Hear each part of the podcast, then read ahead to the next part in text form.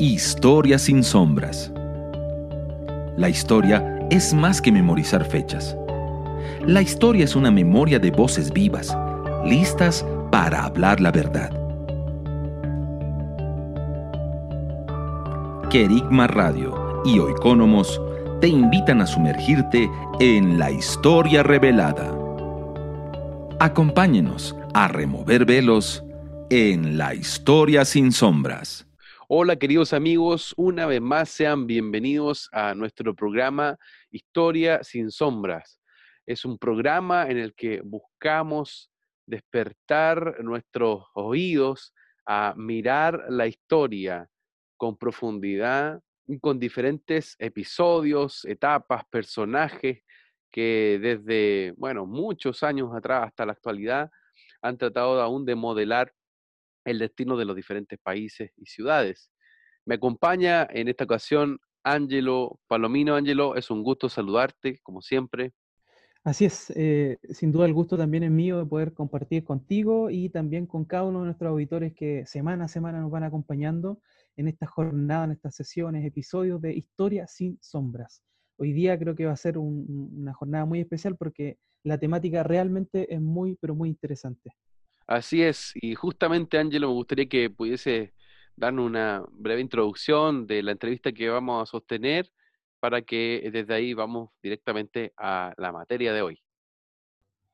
Así es, eh, en esta sesión eh, de Historia sin Sombras, gracias a, Radio Querigma, eh, podremos sostener una, entrevista junto a David Placer, un periodista venezolano que escribió un, libro muy interesante que se llama Los Brujos de Chávez, la magia como prolongación de la política. Eh, y ya como de alguna forma deja entrever, ¿no es cierto?, este título, un poco lo que podemos rescatar, muy a modo de síntesis de esta, de esta entrevista, eh, eh, podemos ver cómo de alguna forma el proyecto político bolivariano, socialista, está fuertemente influenciado por una carga espiritual, ocultista, vinculada a la brujería y a la santería particularmente cubana a través, por ejemplo, de personajes como los babalaos. Eh, y esto, eh, insisto, es muy interesante porque generalmente en medio de nuestra región pensamos que los políticos sobre todo tienden a ser personas muy racionales y que probablemente tienden, tienen actitudes más bien eh, ateas, agnósticas muchas veces, pero aquí se da un caso muy especial de cómo podemos ver de manera muy clara cómo hay un sustento espiritual a las acciones políticas que desarrolla, eh, en este caso, digamos, eh, Hugo Chávez. Así es, justamente. Vamos entonces a eh, compartir esta entrevista que tuvimos también la posibilidad de sostener por una televisora chilena, por Nuevos Comienzos Televisión, a los cuales también agradecemos el poder compartir el material junto a Kerigma Radio, en este esfuerzo conjunto en poder entrevistar a David Placer.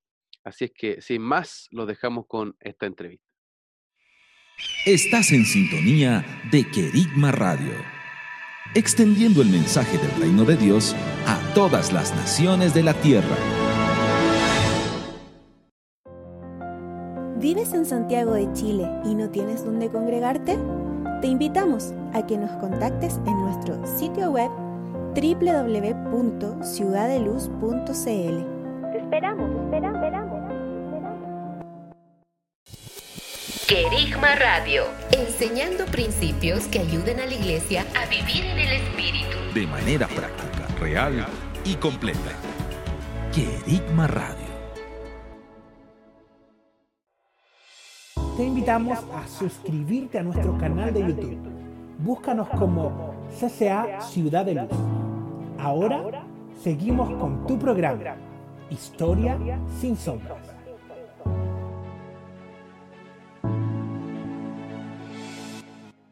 La política? ¿Qué es el poder? ¿Cuáles son las múltiples dimensiones que están alrededor del poder?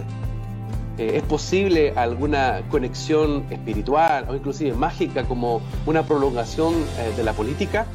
Bueno, de eso y muchos de otros temas vamos a conversar hoy con un gran invitado para aprovechar el tiempo, quiero desde ya presentarlo. Va a estar hoy día conversando con nosotros eh, un periodista eh, galardonado, un bestseller, David Placer, eh, nacido en Caracas, que desarrolló su trabajo principalmente en España, en Barcelona, donde incluso ha ganado premios por dos grandes libros, principalmente, yo diría el, más eh, que trajo más repercusión, Los Brujos de Chávez, La magia como prolongación de la política, eh, editado en el año 2015 por Sarrapia, pero también está en Amazon y eh, su último libro, recientemente publicado el año 2019, El dictador y sus demonios, la secta de Nicolás Maduro que secuestró a Venezuela. David es máster en periodismo en la Universidad de Barcelona y también de la Universidad de Columbia de Nueva York y además eh, ha ganado, como les decía, en múltiples premios por sus trabajos de investigación. Personalmente para mí, uno de los mejores periodistas de investigación de habla hispana. Sin más, quiero presentarle a David. Muy bienvenido a Fuente Directa. Muchas gracias por aceptar esta invitación a conversar con nosotros. No, muchas gracias a ti, Javier. Gracias por esa elogiosa introducción. No, lo merece además. Creo que, hemos podido leer eh, tus libros, hemos, hemos disfrutado eh, del trabajo tan relevante que has hecho, o sea, un trabajo de campo solo para el, libro Los Brujos de Chávez, con más de 70 entrevistas, con investigaciones en diferentes países, creo que eh, es un trabajo que es bastante meritorio. Eh, David, eh, algo, algo te, comentaba antes y me gustaría comentarlo al aire con nuestros amigos. me tocó conocer tu libro, Los Brujos de Chávez, justamente en Venezuela, en un viaje hace unos años atrás, donde me entregan, un amigo me regala eh, el, libro en un centro comercial eh, y de pronto aparece un señor de blanco a, increparme por el libro que tenía. Yo dije, este libro de verdad debe ser muy bueno por las reacciones que está teniendo.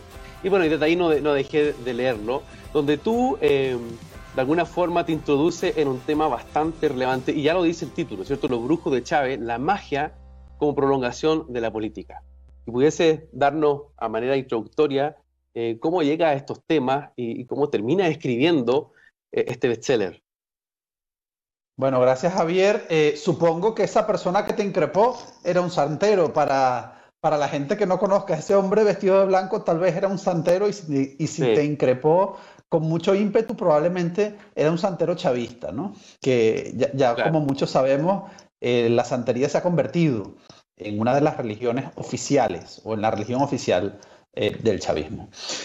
Bueno, fíjate, este trabajo, esta investigación comienza en principio como un reportaje porque yo en un viaje de vacaciones que hago a, Venezuela, a visitar a la familia que tenía allí en ese entonces ya eh, no tengo ni, ni familia ni amigos que vivan en Venezuela, prácticamente eh, somos, sí, somos una eh, un país sin nación, vamos a decirlo así, ¿no? somos casi todos unos parias, ¿no? Eh, seis millones eh, desperdigados por América Latina, por España y por Estados Unidos. Pero en ese momento iba a visitar a, la familia y un militar, un alto, de alto rango, en que trabajaba en ese entonces en la Academia Militar, me comenta en una comida eh, de esas que se celebraban eh, en la Venezuela que ya no existe, eh, de muchas horas, en un restaurante en Caracas, me explicaba, bueno, sin, sin sonrojarse, como si fuese algo muy natural, cómo ellos en la Academia Militar celebraban cada 4 de diciembre, que es el día de Santa Bárbara para los católicos, el día de Changó para los santeros, hacían una celebración pública con, desde el ministro de la Defensa hasta eh, los altos cargos de, cada estamento del ejército, eh, de la aviación, de la, de la, Armada, bueno, hacían sus ofrendas a Changó, a Santa Bárbara Changó. Entonces eso eh, era una de las grandes fiestas con ofrendas públicas, se fumaban los tabacos, los santeros consultaban a la gente.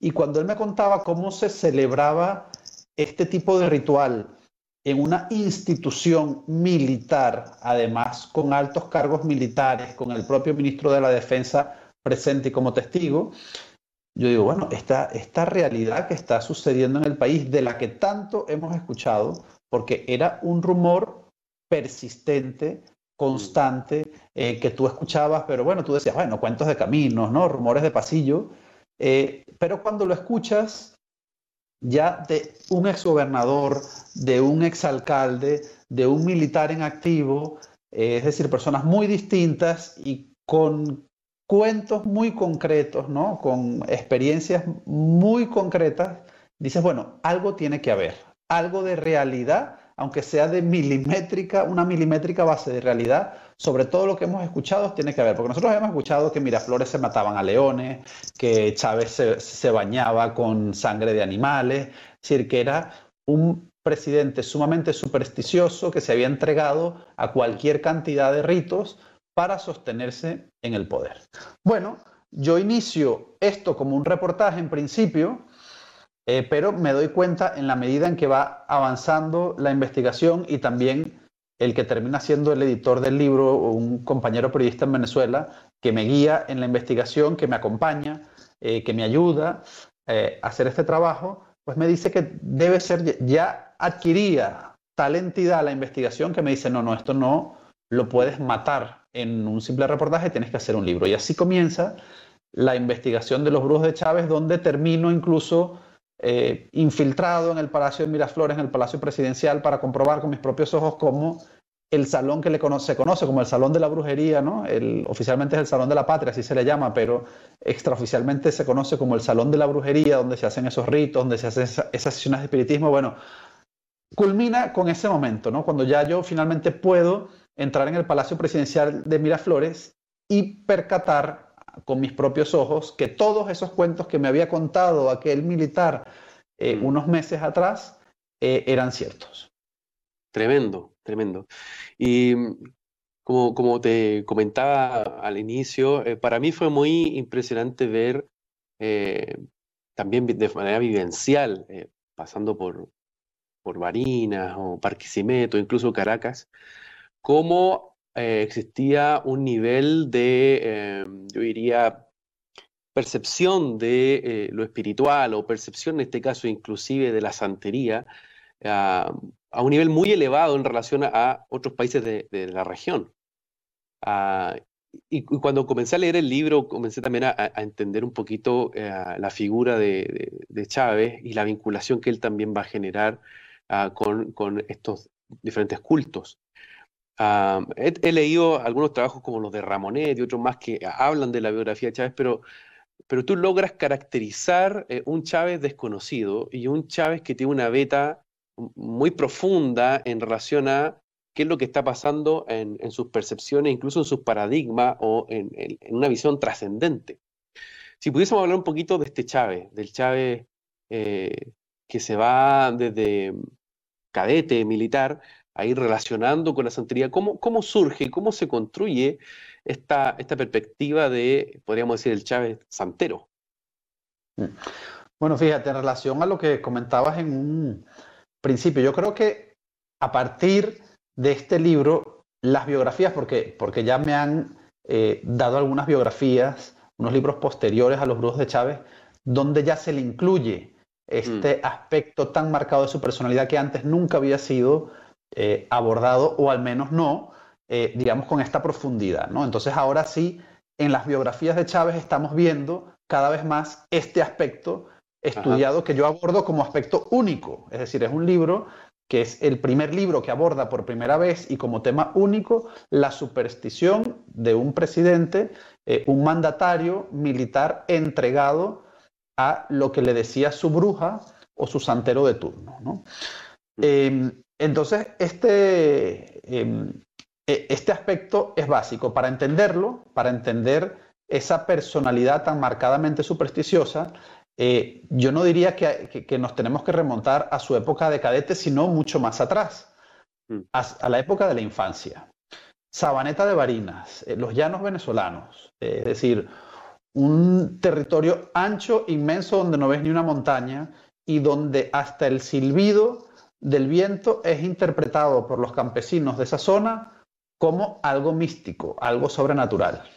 Y hasta el cantar de un pájaro, bueno, significa algo, ¿no? Significa algo místico, alguien que nos viene a anunciar algo, alguien que nos viene a decir alguna cosa. Entonces, eh, en esa tierra donde dicen, además en Barinas, que de cada siete casas hay un brujo, pues ahí, eh, de esa zona, eh, procede Hugo Chávez. Y allí se crió él escuchando los famosos cuentos de las ánimas de la sabana, que son muy famosas en Venezuela, las ánimas, los espíritus, los fantasmas, que eh, pululan a, lo largo y ancho de esa tierra tan extensa y tan rica. Eh, allí es donde nace ese personaje que desde niño escuchaba los cuentos mm. de fantasmas. Y entonces, en, uno de los eh, pilares también de la investigación, porque un pilar fundamental es el de todas aquellas personas que lo acompañaron a él en la conspiración y lo conocieron antes de que tocara el poder. Yo creo que esos testimonios son fundamentales. La amante, su ministro de defensa, Joel Acosta Chino, que compartió celda con él, que fue un conspirador en el golpe de Estado del 4 de febrero del 92, em, que, bueno, que, presenció eh, todos eh, sus rituales en la propia cárcel cuando fueron arrestados todos después del fallido golpe. Todos esos testimonios son vitales, pero otro aspecto también de la investigación fue recopilar todos aquellos cuentos, muchos de ellos que él mismo los contaba en sus incansables, interminables programas a los presidentes o en intervenciones eh, públicas. ¿no? Se refería mucho a esos fantasmas, contaba cuando él, él era conocido como el, arañero, el arañero de, Sabaneta. Eh, las arañas son, bueno, son unos dulces típicos de la zona y él vendía los dulces de sus abuelas porque eran una familia con recursos muy limitados y él era conocido como el arañero, pues él contaba eh, esos, los cuentos del, eh, del arañero siempre tenían presente un fantasma, un espíritu, alguien que vio algo, sus primos como Em, inventaban que veían fantasmas para espantar a la gente y luego robar algo de fruta en, los árboles. Es em, un entorno muy folclórico que incluye todos estos cuentos, incluso aquel cadete que él vio cuando entró en la academia militar que hacía sesiones de Ouija y era admirado porque cantaba muy bien, recitaba muy bien y además era muy popular porque hacía sesiones de Ouija. Bueno, unos años más tarde descubres estudiando todos esos cuentos que Chávez se convirtió en ese cadete que tanto admiró cuando entró en la Academia Militar y él mismo celebraba luego, años después, 20 años después, celebraba con sus amigos esas sesiones de Ouija, esas sesiones de espiritismo que tanto interés creaban en su entorno. Entonces, para entender al Chávez presidente supersticioso, hay que también comprender ese pasado y entonces así entendemos mucho más fácilmente cómo se generó esa personalidad eh, profundamente supersticiosa. Tú, tú mencionas de em, cómo en, el libro em, se va desarrollando, como, lo, estás tratando desde la infancia, y él llega a un punto a decir que él es la reencarnación de algunos espíritus indígenas, eh, incluso llega a que es el hijo de Changó. Ese nivel de convicción eh, que, Chávez logra tener eh, va más allá del, del folclore y, en algún punto él pasa a, tomarlo como un modelo de guía para ir avanzando, incluso en ver en Bolívar no solamente la faceta del libertador político, sino que también, eh, tú, lo mencionas también en el libro, como esta tradición de que Bolívar en Haití habría también sido iniciado en el vudú. Esto mismo despierta a Chávez a, ir también emulando parte de esa conducta. Eh, ¿Cómo también se va forjando desde ahí esa, esa visión de vida? Sí, él tenía una admiración eh, casi obsesiva, diría yo, por la figura de los libertadores. Eh, por supuesto, Simón Bolívar era su figura predilecta, eh, su semidios o su dios.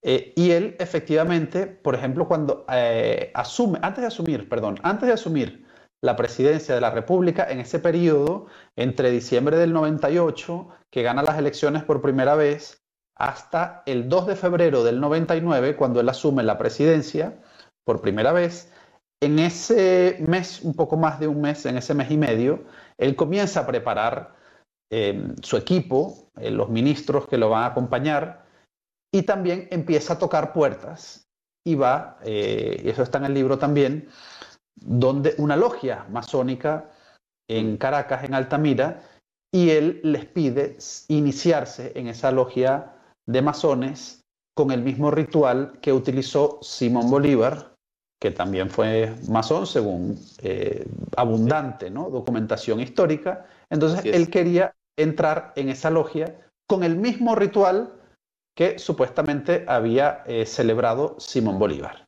Y a él le ponen una condición para aceptarlo en esa logia y es que no podía estar presente en el ritual de iniciación la casa militar. Eh, es decir, sus custodios, sus guardianes, que aunque no era eh, presidente efectivo, no había asumido la presidencia, ya lo custodiaban como presidente electo. Eh, la Casa Militar no aceptó esa condición, no podían dejarlo solo y eh, él tuvo que tocar otras puertas y entonces fue a la Logia Sol de América que queda en el centro de Caracas, donde por cierto hay bastantes militares, bastantes dirigentes chavistas que pertenecen a esa logia y allí se supone, y eso sí es, es un punto que no pude eh, afinar con total precisión en la investigación, pero ahí se supone que sí lo aceptan eh, en, esa logia masónica, entonces entra eh, en la masonería. El punto es importante porque refleja cómo él estaba obsesionado, era un hombre obsesionado por los rituales. Y fíjate que él quería ser un beisbolista. Eh, profesional. Él quería jugar béisbol profesional en los Estados Unidos. Y cuando su familia decide que no, que no es posible, que tiene que ingresar en la academia militar porque ya tenía que generar ingresos eh, muy pronto, porque era una familia con escasos recursos, pues él va a la tumba del látigo Chávez en, ah, en Caracas, coge un autobús con todas las horas, probablemente más de 10 horas de autobús para ir a Caracas y explicarle a ese líder al que le había prometido que sería un pelotero profesional como él, que finalmente no va a poder eh, cumplir ese sueño y va a tener que optar por otra vía, que es, el camino militar.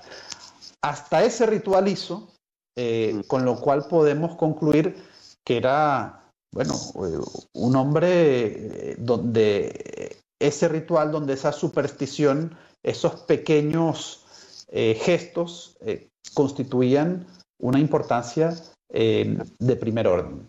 Entonces, eh, sí, él se inicia, eh, inicia sus caminos con la masonería, pero siempre va en sus inicios también escoltado, aconsejado por su primera bruja, que, a quien describo con mucho detalle en el libro, que era Cristina Marsman, que no era nada más y nada menos que la hermana de su primera amante, de Erma Marsman.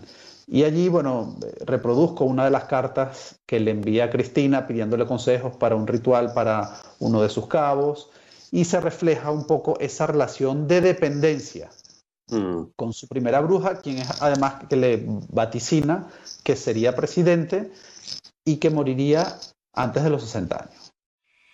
Estás en sintonía de Querigma Radio extendiendo el mensaje del reino de Dios a todas las naciones de la tierra. ¿Vives en Santiago de Chile y no tienes dónde congregarte?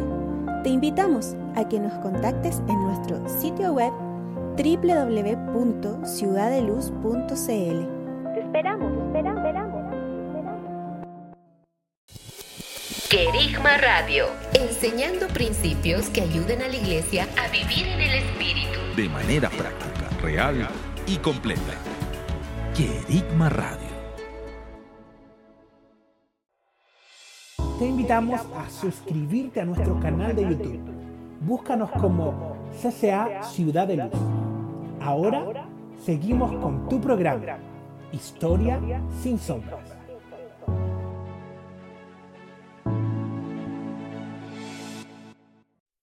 Me parece, me parece muy eh, importante cómo, cómo se va generando esta proyección que él va haciendo de su propia vida en relación a lo que tú eh, recientemente mencionabas, esa dependencia.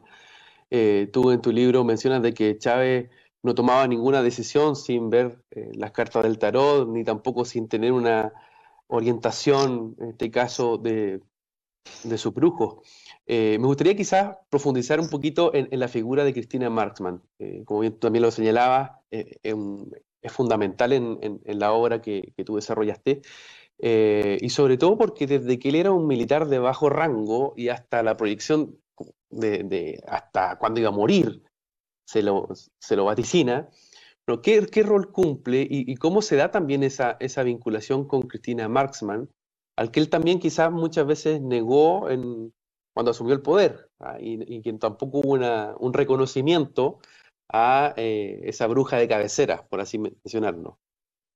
Sí, porque cuando se asume el poder eh, hay muchos damnificados. Y fíjate, curiosamente, todos esos damnificados, es decir, todas esas personas que lo acompañaron a él para eh, llegar a alcanzar la presidencia de la República, luego no son, muchos de ellos no son recompensados y son estos quienes, digamos, acceden ¿no? a dar testimonio eh, de cómo era ese Hugo Chávez antes de alcanzar la presidencia y en qué se convirtió después de tomar el poder. ¿no? Son testimonios sumamente valiosos, eh, aunque siempre existe en medio de ese testimonio la sombra o el resquemor ¿no? de, bueno, de lo que ellos pueden considerar una traición o un maltrato. ¿no?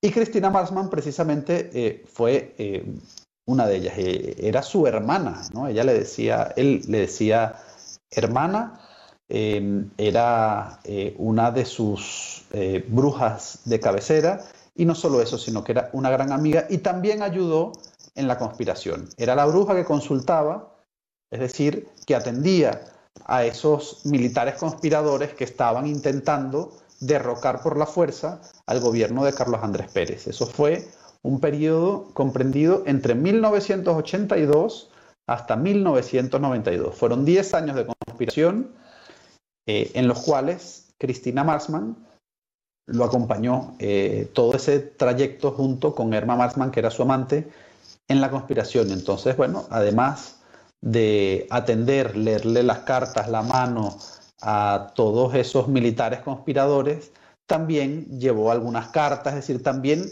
eh, jugó algún papel menor, pero algún papel de soporte, de ayuda en esa conspiración.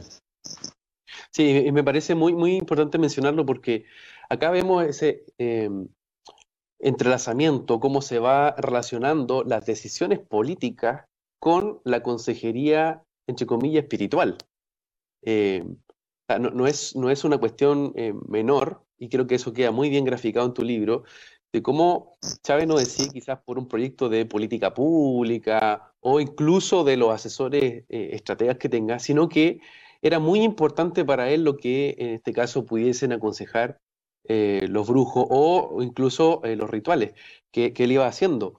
Ahí quizás también se muestra una transición en dejar de lado esta figura de Marxman y tomar también ahora los babalaos cubanos y aparece también la figura de Fidel cuando vemos ya a un Chávez mucho más empoderado. Me gustaría que pudiese también ahí comentarnos cómo se da también esta, este relacionamiento entre la figura de Fidel Castro, Cuba, y los babalaos, también en la capacidad de decisión del gobierno venezolano a través de la figura de Chávez.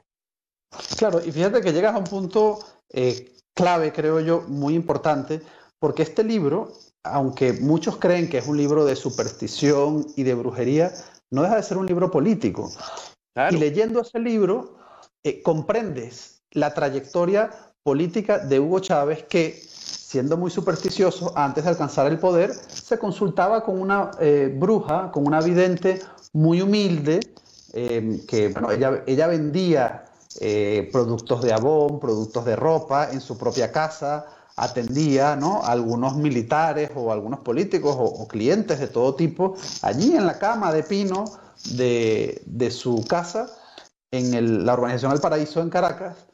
Y luego, una vez que alcanza la presidencia, esa bruja a la que corrió cuando lo, delataban, porque él sufrió tres delaciones durante la conspiración del golpe de Estado, cada vez que lo delataban y tenía que ir a interrogarse con el ministro de la Defensa o con cualquiera eh, de sus eh, altos cargos, pues él se dirigía rápidamente donde Cristina Marsman para que le dijera qué amuleto tenía que llevar o qué ritual tenía que hacer para que saliera exitoso de ese interrogatorio. Era una, dependencia total. Una vez alcanza el poder, pues ya parece que esta bruja sencilla, humilde, que lo ha acompañado en ese trayecto tan difícil como es la conspiración, ya no le servía, ya no le era útil y comenzó a transitar otros caminos.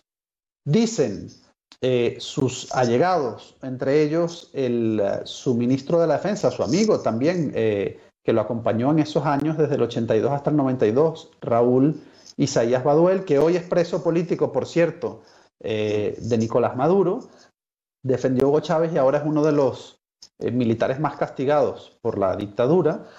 Él confiesa que es Fidel Castro quien, viendo en él esa debilidad por todo lo que es eh, la brujería, los rituales, por el espiritismo, bueno, por este mundo oculto, pues le siembra y lo convence en que los babalaos cubanos son los mejores del mundo y que pues le pondría allí un séquito de babalaos no solo para él, sino también para sus ayudantes, para sus ministros, para las personas que lo acompañaban.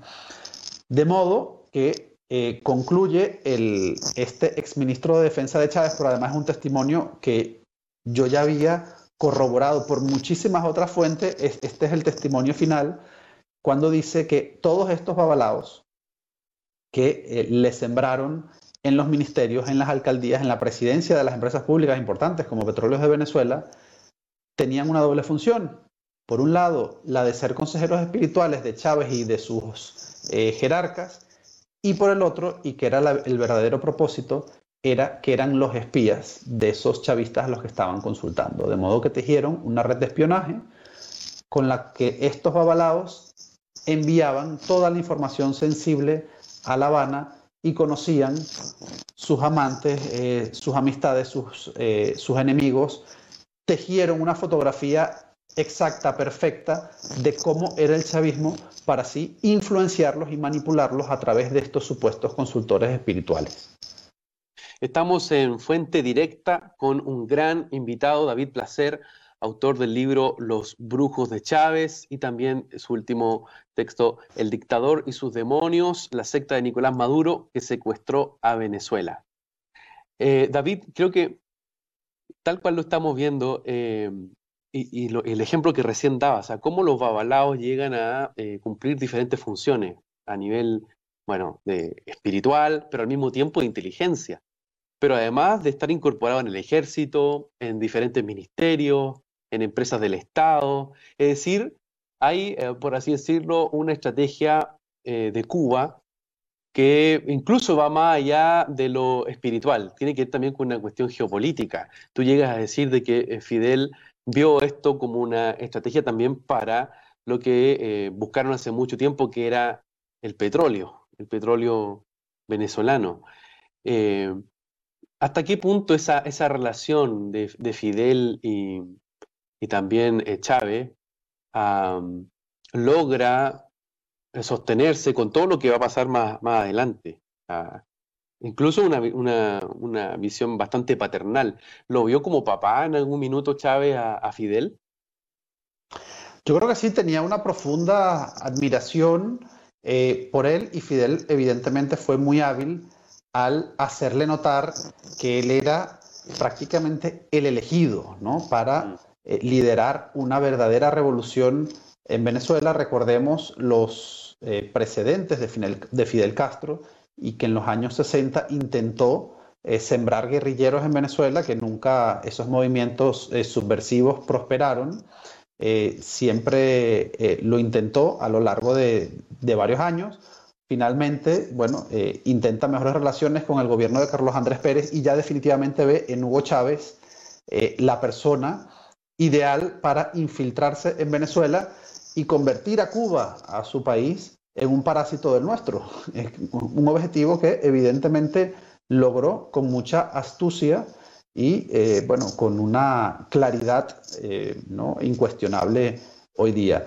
Eh, de modo que Fidel Castro lo aduló ya desde su primer viaje a La Habana en el año 94, año en el que precisamente conoce a ese babalao, a Pito, que años después terminó, bueno, lo inició según ya varios testimonios que no coinciden en la fecha, pero que sí coinciden que fue él quien lo inició en la santería cubana eh, allí, en La Habana, y posteriormente este eh, babalao, este sacerdote, pues eh, vive eh, en Venezuela, en, La Guaira, en, una zona muy cercana al puerto y al aeropuerto del país, donde también crece, además de forma exponencial, eh, la santería como religión. La santería era una religión completamente residual en Venezuela antes de la llegada de, Hugo Chávez y se convierte en la religión mayoritaria en muchos estamentos eh, en Venezuela, principalmente en el chavismo, en los barrios populares, en los sectores más desfavorecidos.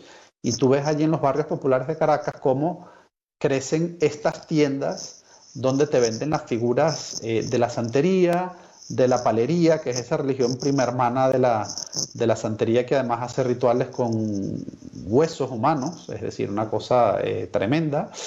Eh, pues tú ves como eso, que era una religión completamente mm, residual, religión o pseudo religión, eh, como queramos denominarlo, pues se convierte realmente en una corriente muy importante y luego tú ibas a Caracas hasta, bueno, tu último viaje que yo hice, que fue en el 2013, y veías entonces en el metro, en los autobuses, en las plazas, en los mercados, gente con esas batas blancas, ¿no? con esas vestimentas blancas que tú mencionabas al inicio de la entrevista, son los santeros recién iniciados que van vestidos eh, así por todas partes, ¿no? Entonces, logró realmente que la santería se convirtiese en una religión oficial y con ella, pues, pudo penetrar de forma eh, perfecta el poder en Venezuela.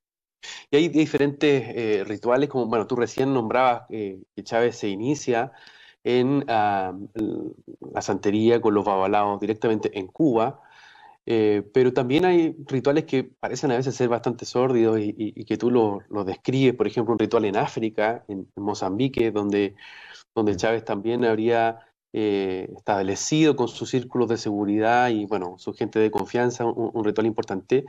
Pero hay uno que, creo que eh, marca también un, precedente porque lo, vimos desde toda América Latina, o sea, no fue algo oculto como el que se dio en África quizá, y que tuvo que ver con los huesos de Bolívar. Eh, lo que hablábamos de inicio, o sea, eh, este apego que él tiene permanentemente a la figura de Bolívar y intenta volver a la historia, eh, introduciéndose, entre comillas, en el, espíritu de Bolívar, pero llega esto a un punto culmine que, es visto por, todo, por toda América Latina y por todo el mundo. Tú, tú, mencionas de que directamente esto implicó una acción también simbólica eh, política, pero que al mismo tiempo era eh, vinculada a un ritual santero. ¿Podrías profundizar en, lo que significó también para, para, Chávez y también para la Venezuela de ese periodo ese ritual?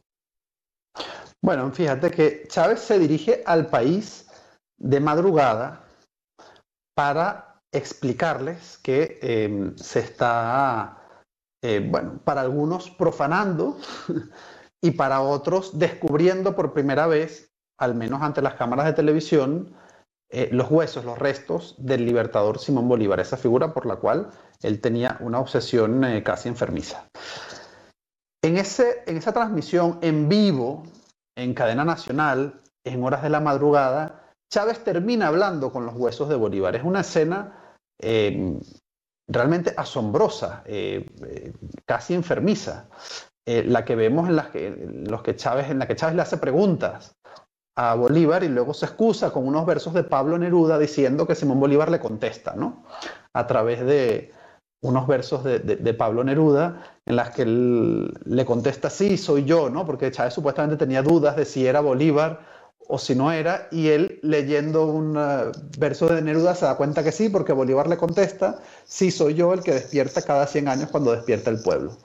Bueno, pues eh, esa escena em, tan sorprendente como mínimo, pues eh, fue hecha en unas condiciones bastante extrañas. Uno de los forenses que participó en esa exhumación de los huesos alertó de que había que hacer una auditoría posterior porque se dice que falta un hueso en, una de las falanges.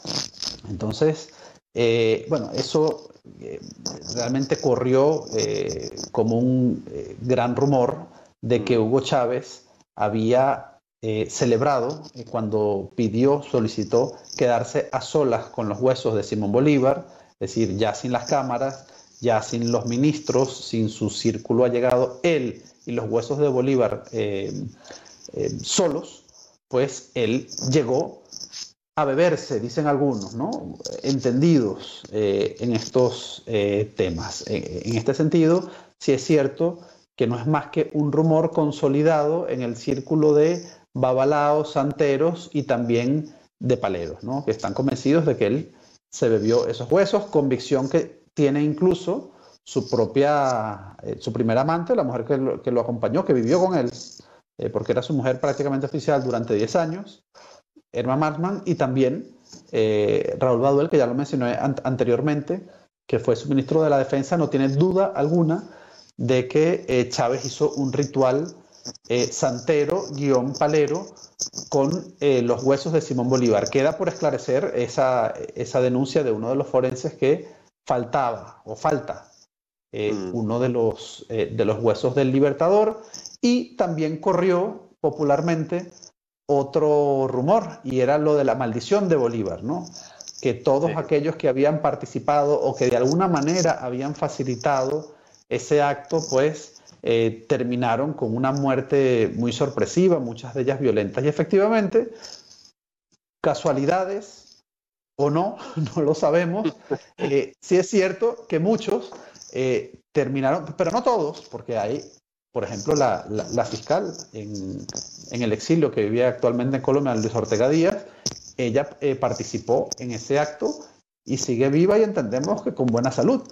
No ha sido así la, suerte de otros líderes del chavismo que desde ese momento hasta que murió Hugo Chávez en el 2013, eh, pues en esos dos años, tres años, pues también sufrieron eh, muertes violentas, uno lo, lo arrolló una riada, eh, bueno, eh, otro, el cáncer fue motivo de, muerte para varios, incluso también para, para Hugo Chávez. Bueno, como aquel, aquella supuesta maldición de Tutankamón, ¿no? que supuestamente en el equipo arqueólogo ¿no? sufrió las maldiciones eh, de Tutankamón, bueno, algo parecido eh, surgió con, el tema de Simón Bolívar a raíz de este acto televisado tan inquietante. Quiero, citarte, hay, una, hay un trozo que me parece muy bueno porque tal cual tú lo, mencionabas delante, no, estamos hablando solo de una visión supersticiosa de, Bolívar, perdón, de, Chávez, mirando a Bolívar e incluso a otros personajes, sino que estamos hablando acá de eh, cómo se articuló un gobierno que entendió eh, la santería y la palería como un mecanismo de poder y que tomó decisiones en base a eso. De hecho, ah, te decía que te, quería citar un, extracto de lo que tú mencionas en tu libro. El Salón de la Patria es un lugar de culto y santería. Allí se encuentran todas las deidades, pero no están presentes en la forma en la que las conocemos tradicionalmente, sino de manera simbólica, para que nadie se dé cuenta. Por ejemplo, Yemayá la diosa de los mares, está representada por un ancla y no estoy hablando de una pintura ni de un cuadro. Sobre la pared reposa un ancla de un barco. Quiero, quiero decir que además eh, eh, Los Brujos de Chávez está muy bien escrito. En el momento que uno lo va leyendo, va como entrando a esos, a esos lugares. Y, Muchas gracias. está, muy bien, muy buena eh, prosa. y de alguna forma, ese capítulo donde tú describes el Salón de la Patria eh, te muestra un poquito que eh, ya esto trascendió a ese humilde barrio en el cual creció Chávez, sino que tienes instalado allí eh, todo un santuario operativo y en donde se dan también decisiones, incluso, según lo que tú mencionas en tu investigación, se hacen sesiones espiritistas. si puedes profundizar también en ese punto que me parece muy fuerte porque saltamos de esa pequeña transición del Chávez que está en, en su casa, en, ese ambiente folclórico, hasta ya eh, un, salón específico en eh, el Palacio de Gobierno. Sí, y fíjate que uno de los primeros testimonios que yo entrevisto, eh, un brujo eh, santero, para más señas, que mm, tenía como clientes a militares, chavistas, a gente muy cercana a Hugo Chávez, bueno, me comentaba cosas, me comentaba rituales que hacía Chávez. Eh, bueno, fue una de las primeras entrevistas que yo hice y era tan espectacular lo que contaba que eh, yo, bueno, me enfrenté a la primera dificultad obvia de la investigación, que es la siguiente. ¿Hasta qué punto la palabra de un brujo puede tener credibilidad y más para un trabajo periodístico? Entonces, mm, yo dudaba de lo que él me contaba y le empezaba a preguntar por datos muy concretos. Entonces, eh, una de las primeras cosas que él me menciona es precisamente el ancla y me dice que eh, ahí Miraflores están todas las deidades de la santería cubana de una forma presente, pero que pueden pasar inadvertidas para quienes no profesan esa religión o esa creencia. entonces yo le pregunto, ¿cómo, pero en qué forma? ¿Cómo, o sea, ¿cómo es eso? ¿Que hay una, una figura, una escultura, una estatua? Y me dice, no. Y entonces me, me da ese ejemplo. Yemayá, por ejemplo, es un ancla. Y yo le digo, un ancla, pero un ancla ¿cómo? O sea, un ancla, sí, en el Palacio Miraflores hay un ancla enorme en el Salón de la Patria. Entonces, evidentemente, uno de los propósitos de la investigación era ir al Salón de la Patria a comprobar que efectivamente allí estuviese el ancla y todo el resto de cosas que este brujo me había contado. Y cuando yo culmino, porque es además una de las últimas cosas que yo hago en la investigación, casi ya me di por vencido porque lo intenté de, miles de maneras y no era posible ingresar. Y bueno, ahí te das cuenta cuando la suerte juega un, un papel fundamental en estas investigaciones y sin permiso ni nada yo me voy al Palacio Presidencial de Miraflores a, hacer un recurso desesperado y a intentar dejar que me, bueno, intentar que me dejaran entrar al palacio. Yo había, bueno, evidentemente me había creado una versión eh, falsa, ¿no? Había dicho que yo era estudiante de artes en España y que quería ver los cuadros eh, del Palacio de Miraflores y que era un trabajo que yo estaba haciendo eh, para mi tesis de grado. Bueno, había hecho cartas, había hecho de todo, pero no, nunca me habían tramitado el permiso. Y sin nada de eso, yo voy, pido que por favor me dejen entrar, que me tengo que ir a España, les enseño el billete de vuelta y bueno, como por arte de magia, esa mujer, una, me acuerdo, una soldado no tendría ni 20 años, eh, sin hacerme ninguna pregunta. Además, había una cola enorme, tremenda de gente que pedía casa, de gente que pedía todo tipo de ayuda eh, allí, que llevaban días durmiendo y a mí me deja pasar mientras toda esa gente estaba esperando. Y finalmente cuando ingreso a ese salón, lo primero que logro ver, y aunque estaba bastante alejado, pero es como si la vista me guiara hacia ella, era ese ancla que me, había comentado ese brujo al inicio de la investigación. Entonces allí es que yo me doy cuenta que todo lo que me había contado era cierto, inspecciono todo el salón, todos los detalles que me habían dicho eran reales y por tanto, evidentemente, doy casi total credibilidad a todo lo que me había contado en ese momento. Pero bueno, no fue una, una entrevista que hice fueron, como dijiste, más de 70, pero logré corroborar que no eran inventos. Allí está, eh, por ejemplo, el testimonio impreso a puño y letra de Nicolás Maduro Guerra, el hijo de Nicolás Maduro, como él describe, que bueno, allí él vive prácticamente una experiencia religiosa y los espíritus de los libertadores entran en él.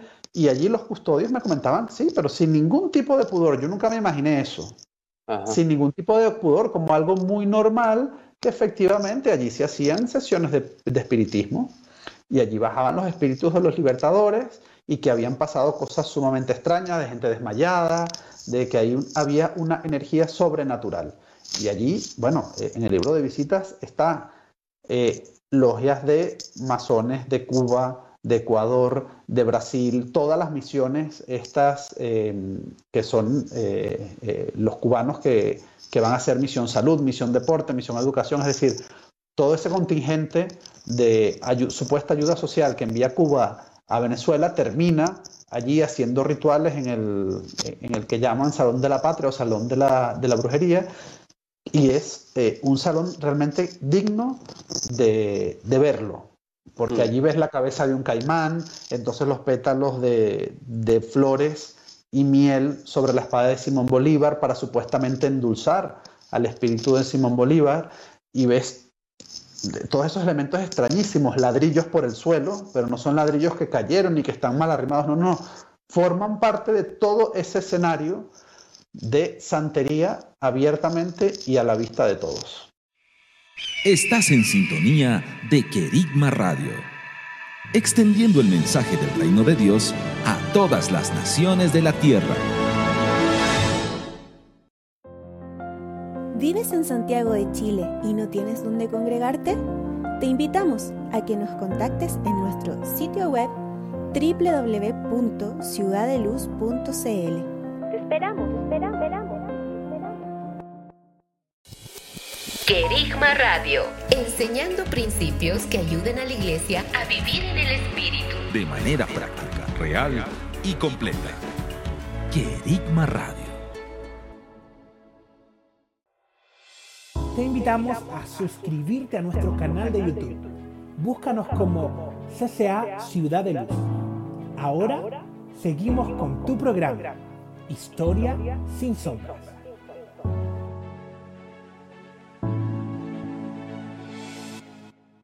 Estamos junto a David Placer conversando acerca de sus investigaciones en relación eh, a Hugo Chávez, los brujos de Chávez, y también su último libro, La secta de Nicolás Maduro, el dictador y sus demonios. Y así que me gustaría eh, que pudiésemos conversar, se nos está viendo rápido el tiempo, pero no quiero dejar de, de conversar acerca de esta última investigación que tú publicaste el año pasado eh, en relación a la figura de Nicolás Maduro.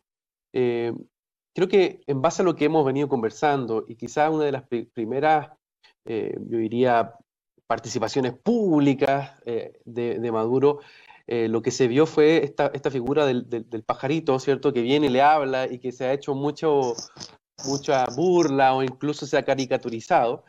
Pero en relación a lo que estamos hablando, quizás también habría que leerlo en esa, en esa perspectiva, y creo que tú también ahí lo vas, lo vas profundizando en tu, en tu texto.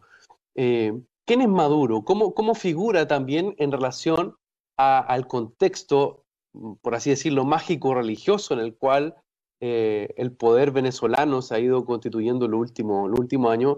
Y, bueno, cómo también desde ahí tú te vas a introducir a, a, avanzar en lo que tú denominas la secta de Nicolás Maduro. Bueno, fíjate, Nicolás Maduro, todo el mundo sabe, era un humilde conductor de Metrobús en Venezuela, es decir, los autobuses que formaban parte también del sistema de metro, eh, que fue, eh, digamos, adoctrinado, fue formado en Cuba, formaba parte de los movimientos de izquierda radicales en Venezuela, formaba parte de un sindicato muy minoritario en el metro de Caracas y conoce, eh, ya una vez separado de su primera mujer con la que tiene un hijo, conoce a eh, Cilia Flores, que es una mujer, dicen algunos, bastante mm, frívola, una abogada mm, autoritaria, eh, una mujer de fuerza, una mujer que maneja los hilos del poder en Venezuela, aficionada a concursos de belleza y a operaciones estéticas, que tiene también otra faceta, además de esa,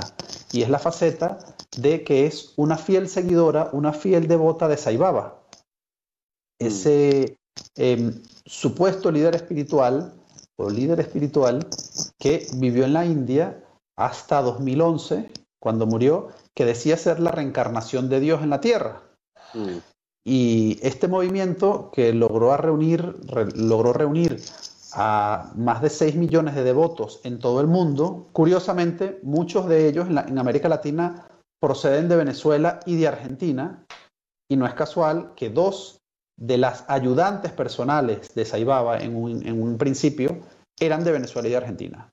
Ellas regresaron a sus países después de haberlo conocido, de haber trabajado con él, fundaron esos movimientos en Venezuela y en Argentina y creció esa corriente espiritual eh, de adoración a ese Dios viviente, al Dios sobre la tierra, que finalmente, bueno, eh, descubrimos, eh, cualquiera podía descubrir, pero bueno, eh, que realmente era un gran timador, un gran farsante. No quiero con esto ofender, por supuesto, a, a esa gente, creo que muchos de ellos, gen- gente de bien, que a lo mejor ingenuamente eh, Claro. creyeron e- e- en este ídolo porque realmente me trataron maravillosamente. Yo fui a Putaparty al, pueblo de, de Saibaba, hayan construido una industria religiosa insólita. Todo el pueblo vive de esos turistas espirituales que van allí a rendirle, eh, sí, a, rendirle culto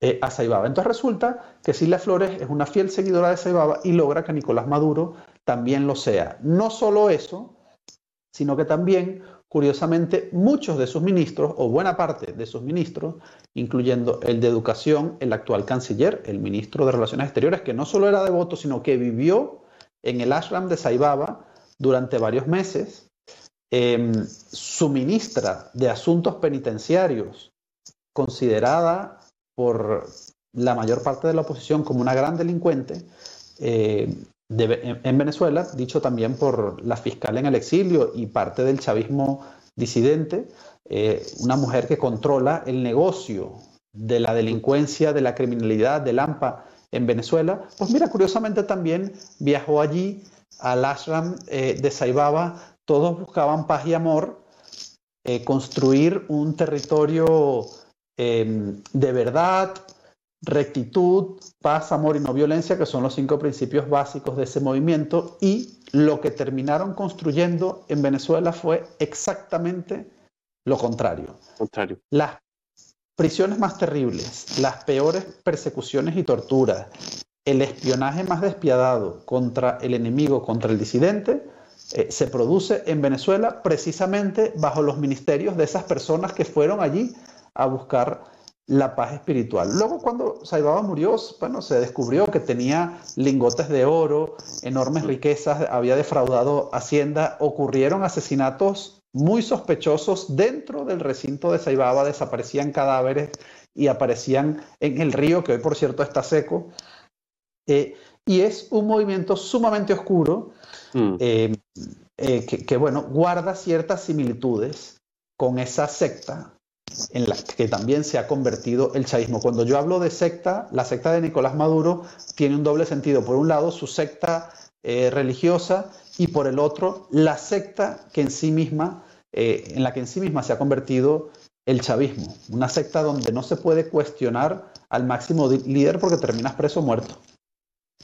Y de alguna forma tú, también lo, lo muestra eh, de manera bastante evidente. Eh, muy bueno el capítulo, y, no quiero hacer spoiler, pero eh, el capítulo de seis, seis, chavistas con seis babas y un, traidor inesperado, se muestra, ¿cierto?, cómo se, se, van dando esas dinámicas sectarias en ambos sentidos dentro, dentro de la lógica del poder que hoy día también tiene el gobierno venezolano y, como tú lo señalabas, el, propio canciller Arreaza fue parte de esta corriente eh, religiosa de manera bien profunda. Eh, también menciona ahí eh, la figura del, brujo de Maduro, que por así decirlo es bastante más diferente a cómo, un, tanto más burda, cómo se, da quizás con Chávez, hasta un poco irrisoria, como dice, con, chaquetas de, colores, camisas de lino, zapatos Salvatore Ferragamo, parece el brujo de, Maduro, Enrique Rodulfo. ¿Qué, nos podrías más o menos comentar de, esa figura y cómo, cómo se va eh, provocando también desde ahí una asesoría a, Maduro y también a, su esposa? Bueno, sí, es eh, una figura inquietante también, una figura pintoresca, eh, la de Enrique Rodulfo, que vive en una zona muy pudiente, adinerada en Miami. Él en los años 80, eh, finales de los 80, principios de los 90, él comenzó con uh, un programa eh, de televisión, comenzó a producir, eh, de hecho él se hace más o menos conocido en la zona por un programa que se llamaba La línea psíquica de Celia Cruz, que era un programa comercial que llevaba el nombre de Celia Cruz, pero en, el que no aparecía Celia Cruz, sino que aparecía él digamos, vaticinando cosas a personalidades, artistas, cantantes, gente más o menos conocida. Y eh, bueno, muchos de los que estuvieron en este programa me, confesaron, eh, si fuese de otra manera, si hubiese sido de otra manera, eh, perdón, lo hubiese dicho, pero ellos me, me comentaban que realmente creían que era un farsante y que él simplemente investigaba a los personajes que iban a ir a su programa con anterioridad para luego eh, supuestamente vaticinarle cosas que ya la gente sabía o su círculo íntimo sabía que él había de alguna forma extraído ¿no? de, esos amigos y eh, intentaba sorprenderlos en ese programa de televisión. él es devoto también de Saibaba, es quien organiza el viaje de Nicolás Maduro a Venezuela, el que ora porque Nicolás Maduro permanezca en la presidencia de la República. Su hijo em, fue una persona muy importante en el consulado de Venezuela en Miami. Allí también tenían su altar, por supuesto, eh, de Saibaba. Curiosamente, su hija trabajó para CNN, fíjate qué curioso. Fue lo que llamamos en, en España becaria o en, en Venezuela se dice pasante, ¿no? No sé cómo se dirá en, en Chile, ¿no? Sí, eh, becario. becario. Trabajó como becaria en, en CNN, en el programa de Ismael Cala, por cierto. Em, y bueno, es, eh, es, una de las figuras que ha estado alrededor eh, de Nicolás Maduro, haciéndole creer que efectivamente él tiene poderes. Él asegura que le vaticina a Nicolás Maduro lo mismo que Herman Marsman, es decir, le dice que iba a ser eh, presidente de Venezuela y entonces Nicolás Maduro a raíz de eso, dice él, según su propia versión, Nicolás Maduro le tiene un aprecio enorme y es cierto que él pavonea, de alguna forma presume de que Nicolás Maduro eh, le tiene un gran aprecio porque él enseña los mensajes de voz, eh, los, digamos, los muestra, los mensajes de voz que le envía por WhatsApp Maduro y Silvia Flores eh, a sus amigos, ¿no? a, sus, a, sus personajes, a, sus, a sus allegadas, a sus personas allegadas. David, muchas gracias, la verdad se nos ha ido volando el tiempo, pero me gustaría quizás para, para cerrar eh, una última pregunta. Eh, ¿Qué es lo que tú ves como un futuro próximo a, Venezuela en relación también a cómo se fue articulando, no solamente, y según lo que conversamos un cambio de, régimen o de modelo en términos económicos y políticos, sino que también acá vemos cómo hubo una transformación cultural, cómo también hubo eh, una red de poder que funcionó con diferentes códigos y dentro de esos códigos también la santería, eh, los sectarismos, eh, inclusive también estos fenómenos vinculados a em, conexiones internacionales, tanto con Cuba o incluso con otros santuarios en Oriente. Em, ¿Es posible una transformación? ¿Y cómo lo ves tú? Quizás la pregunta es demasiado amplia, pero, pero también creo que es importante conocer tu opinión al respecto de eh, cómo, cómo avanzar, avanzar hacia una transformación en Venezuela a partir de eh, un modelo o un cambio cultural, no solo político, que, se ha vivido los últimos por lo menos 20 años. Sí, no sé si te refieres a, transformación espiritual o eh, dentro de cultural. Me refiero a lo cultural y cómo también en este caso lo, religioso que se quedó tan anclado, eh, ¿cómo lo ves tú en esa perspectiva? ¿Va a seguir eh, presente? ¿Se instaló ya en Venezuela? Yo eh, creo que cada vez soy más pesimista en cuanto al diagnóstico de la situación venezolana, porque los hechos nos hacen que seamos muy poco optimistas. Em, cada vez que una dictadura tan férrea, tan dura como esta, se instala año a año en el poder, se afianza, pues evidentemente eh, las dificultades para eh, combatirla, para eliminarla, son mucho mayores. este régimen era mucho más débil en el 2002, pero muchísimo más débil de lo que lo es hoy.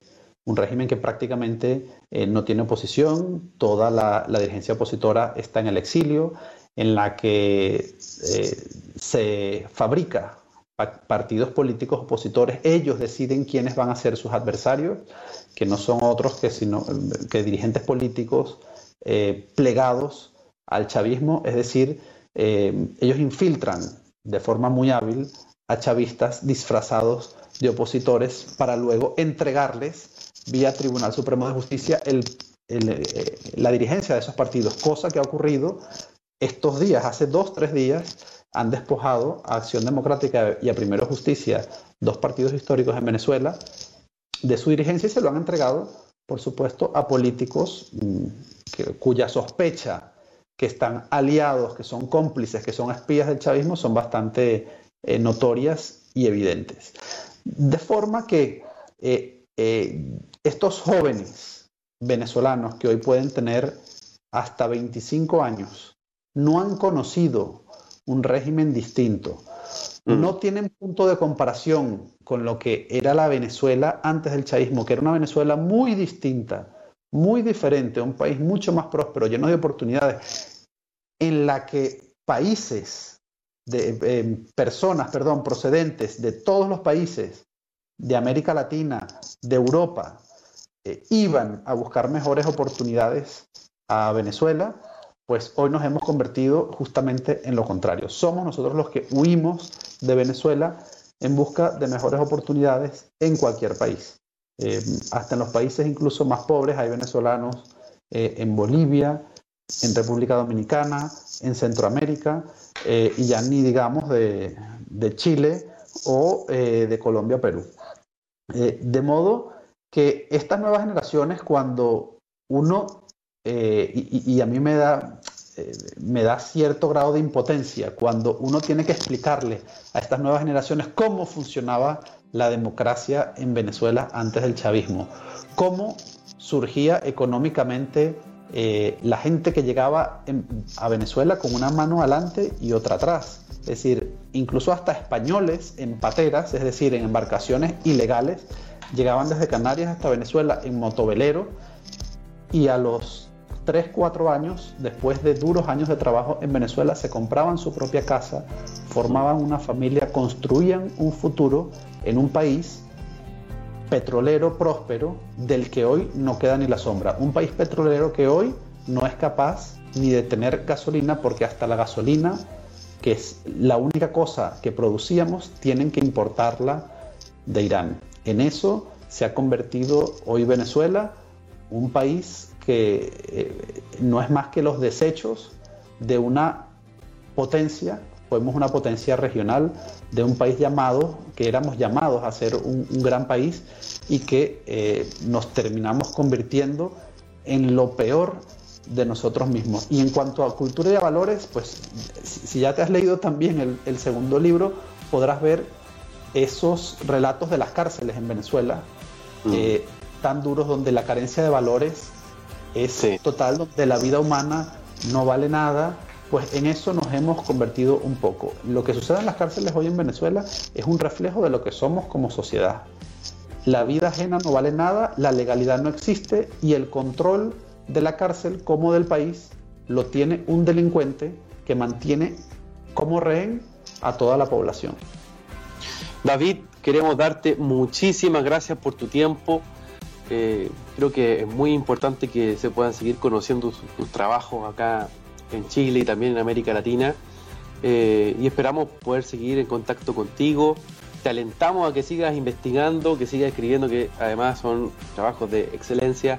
Así es que muchas gracias por estar con nosotros acá en Fuente Directa. Gracias a ti, Javier, y bueno, es un gusto que alguien te entreviste habiéndose leído los libros. Está bien. Un abrazo, muchas gracias David. Gracias a ti. Estás en sintonía de Querigma Radio, extendiendo el mensaje del reino de Dios a todas las naciones de la tierra.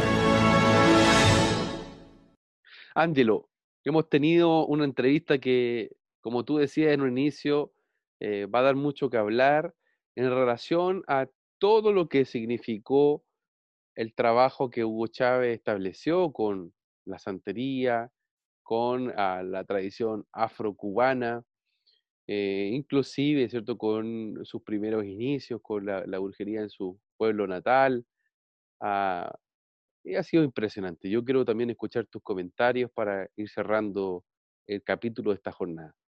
Sí, eh, creo que es muy interesante porque eh, en este episodio hemos podido ver como a través de un proyecto político muy específico como el que trató de, levantar Hugo Chávez y que de alguna forma se ha ido prolongando en el tiempo a través también de las acciones de, Nicolás Maduro, eh, vemos cómo hay una, en la práctica una suerte de consejería espiritual y política que va a operar para darle una suerte de sustento, eh, no solo a, las decisiones de política pública, las decisiones propias que se toman en, en el ámbito del gobierno, sino también un sustento eh, en el espíritu, ¿sí? un sustento en el espíritu. Y eso me parece que es, muy interesante eh, sobre todo para nosotros como cristianos eh, y sobre todo latinoamericanos que nos escuchan el día de hoy, hijos del Señor, que estamos llamados a, resplandecer y hacer luz en medio de nuestros contextos. Yo creo que eso nos deja un tremendo desafío a nosotros para poder ser sal y luz en medio de estos contextos, sobre todo a quienes el Señor les está llamando e impulsando a entrar a esa esfera, a manifestar el reino de los cielos para expulsar esta, eh, este otro tipo de consejeros o consejerías político-espirituales. Así es. Pues bien, agradecemos una vez más a Kerigma Radio por eh, darnos este espacio para, a través de este programa Historias sin Sombras, realizar entrevistas como la que acabamos de escuchar.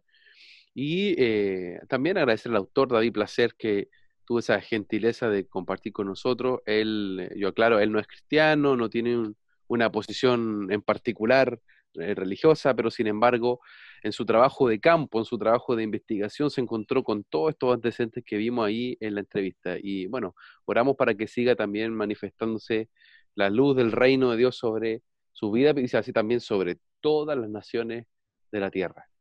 Este ha sido el capítulo de hoy de Historia sin sombra. Ángelo, nos despedimos. Así es. Muchas, pero muchas gracias a todos nuestros auditores por eh, estar ahí atentos siempre escuchando estos interesantes capítulos. Muchas, muchas bendiciones. Así es, amigos. Estamos entonces viéndonos hasta un próximo capítulo. Hasta luego. Esto ha sido Historia sin sombras. Chao. hemos concluido un nuevo recorrido por la historia. Sin olvidar que la verdad nos hace libres. Nos vemos en un próximo capítulo. Fue un programa de Oicónomos, Centro de Liderazgo Público Cristiano, patrocinado por CCA Ciudad de Luz.